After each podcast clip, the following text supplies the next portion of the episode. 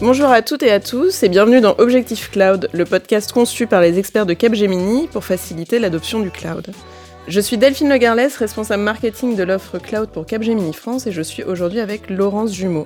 Ensemble, nous allons discuter de l'apport du cloud pour un numérique responsable ou comment réduire l'empreinte environnementale du numérique grâce au cloud. Bonjour Laurence. Bonjour, donc effectivement, Laurence Jumeau, je suis VP chez Capgemini Invent, qui est la partie conseil de Capgemini. Et j'ai créé l'offre numérique responsable il y a deux ans. Euh, J'en suis responsable pour Invent et euh, évidemment le cloud fait partie euh, des actions euh, nécessaires pour réduire l'impact carbone d'un système d'information. Très bien. Alors avant de commencer, je vais d'abord donner quelques chiffres pour mieux comprendre le contexte de notre discussion. D'abord, le numérique représente aujourd'hui 3 à 4, à 4 des émissions de gaz à effet de serre dans le monde. Euh, l'empreinte euh, des gaz à effet de serre du numérique pourrait augmenter de manière significative si ce n'est pas si rien n'est fait pour le limiter. On parle de plus 60% euh, d'ici à 2040. Et au-delà de l'empreinte carbone, le numérique comprend d'autres facteurs, notamment il y a la consommation des ressources comme l'eau ou les, minéraux par exemple. donc il faut bien avoir tout ça en tête quand on parle de, numérique responsable. Euh, quel apport euh, le cloud peut-il avoir dans la recherche d'un numérique responsable ou en tous les cas d'une limite l'impact environnemental euh, du numérique alors, je vais aussi citer quelques chiffres, deux chiffres qui sont assez révélateurs. Donc, depuis 2010, l'augmentation du trafic Internet a été multipliée par 12. Et pour autant, en parallèle, la consommation énergétique des data centers n'a été multipliée que par 1.06.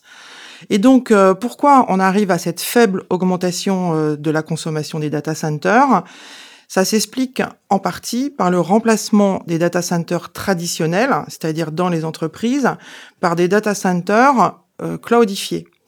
et pourquoi? La raison principale, c'est un meilleur PUE. Alors, c'est quoi un PUE c'est le Power Usage Effectiveness. C'est ce qui mesure l'efficience énergétique d'un centre informatique. Et c'est là où les providers de cloud sont bien meilleurs que les entreprises traditionnelles.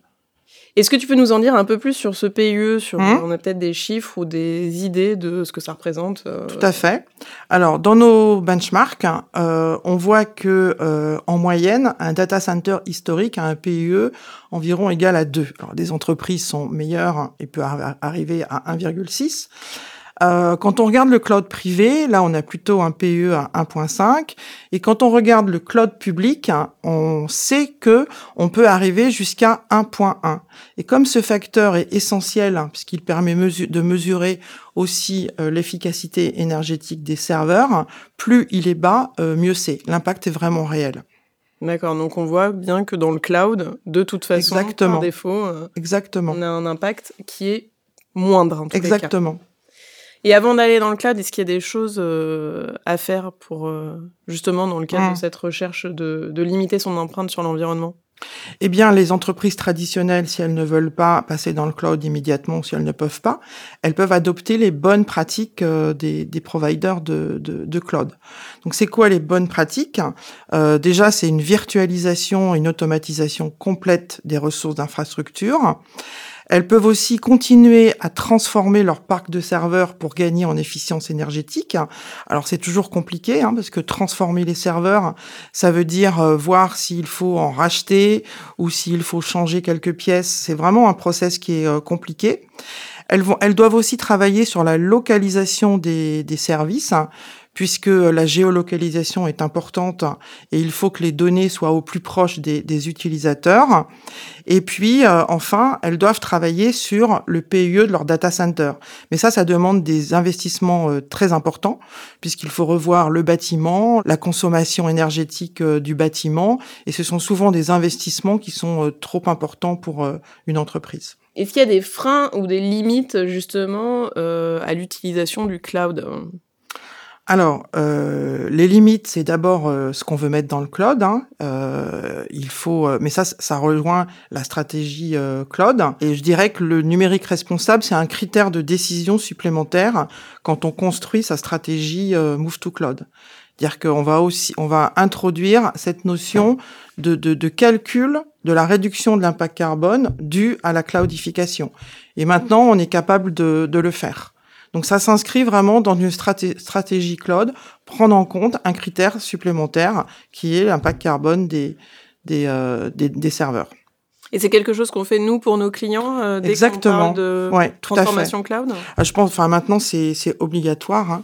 Euh, ça serait vraiment pas euh, professionnel de, de de pas le faire. Et euh, oui, effectivement, euh, quand on on construit une stratégie cloud, on va regarder l'existant. On va être capable aussi de challenger les providers de cloud. ça peut devenir contractuel, hein, ce qui n'était pas le, cas avant. Euh, pour euh, être pour d'abord pour euh, avoir une transparence sur leurs pratiques, sur la localisation des data centers, puisque le pays est essentiel. Hein. Un data center qui est en France euh, est bien moins consommateur qu'un data center qui est dans un autre pays, pas très loin comme l'Allemagne. Donc tout ça, voilà, ça, ça, ça génère des nouvelles discussions qu'il n'y avait pas encore l'année dernière. Donc oui, on, on sait faire ça. Donc Laurence, on l'a vu, le cloud public, c'est une bonne solution pour euh, essayer de limiter son impact environnemental, mais euh, j'imagine qu'il y a à la fois des points, des points forts et des points faibles à aller euh, dans le cloud. Est-ce que tu peux m'en dire plus?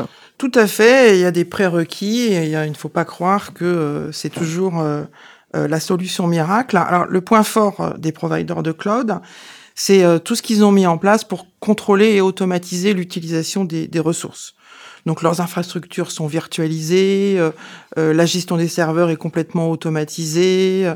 Euh, ils ont mis en place tout un panel de services de stockage et d'archivage des, des, données qui est automatisé, c'est-à-dire que euh, ils vont pas conserver des données pour pour rien.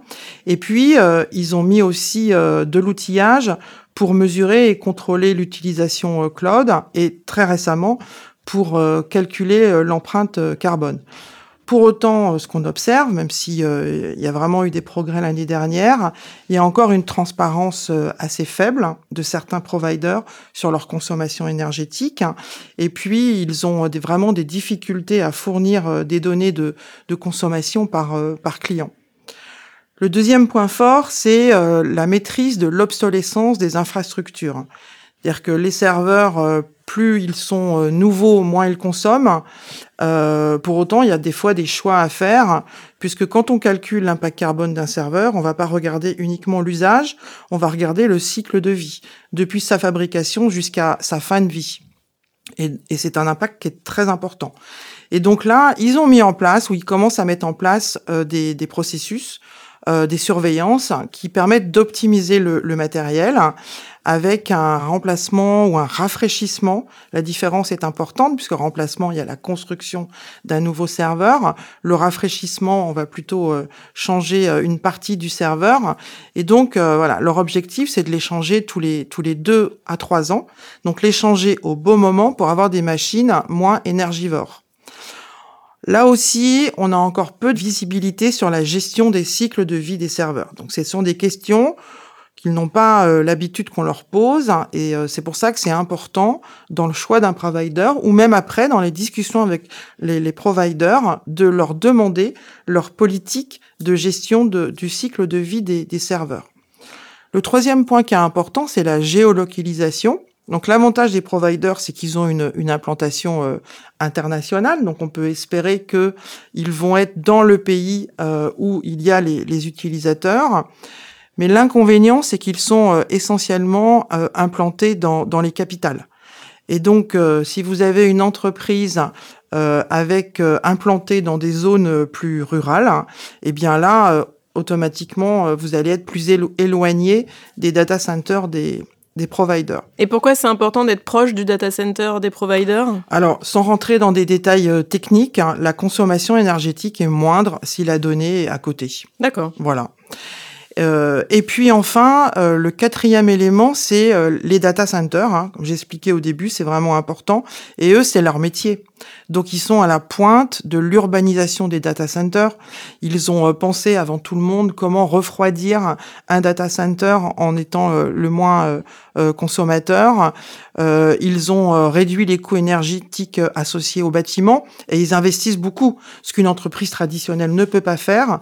Eux, ils investissent, beaucoup en, en R&D pour accélérer la réduction de la consommation énergétique des, des data centers, comme par exemple les immerger euh, dans de l'huile euh, pour que ça soit moins, moins impactant, moins consommateur. D'accord.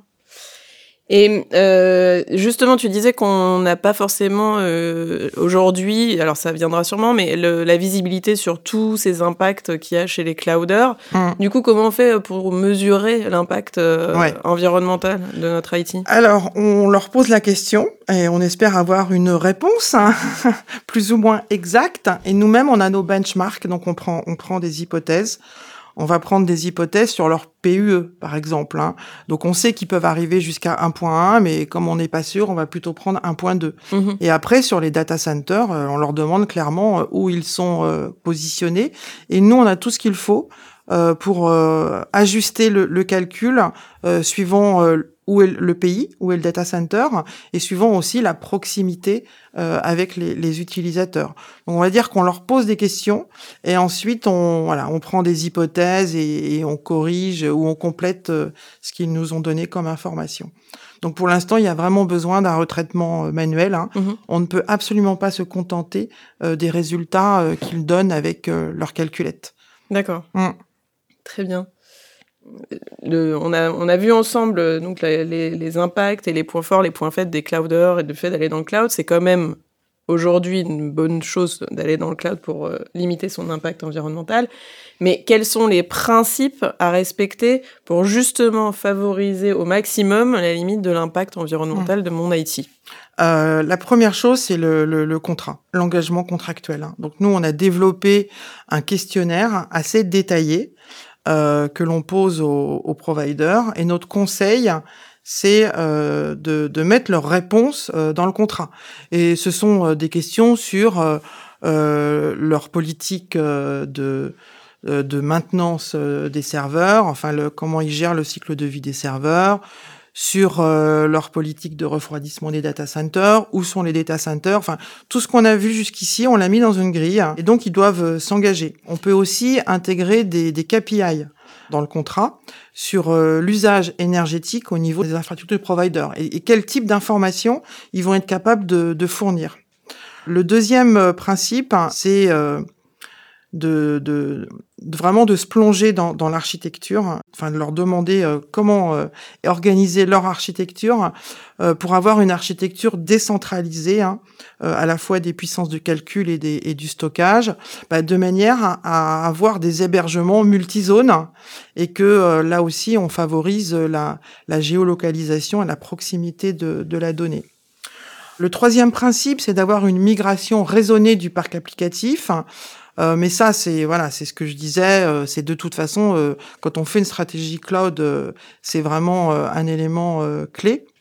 Et parce que si on, ça peut être négatif hein, si on on, il faut regarder par rapport aux, serveurs d'origine et bien comparer mmh les applications qu'on veut migrer entre le serveur d'origine et le, le, cloud.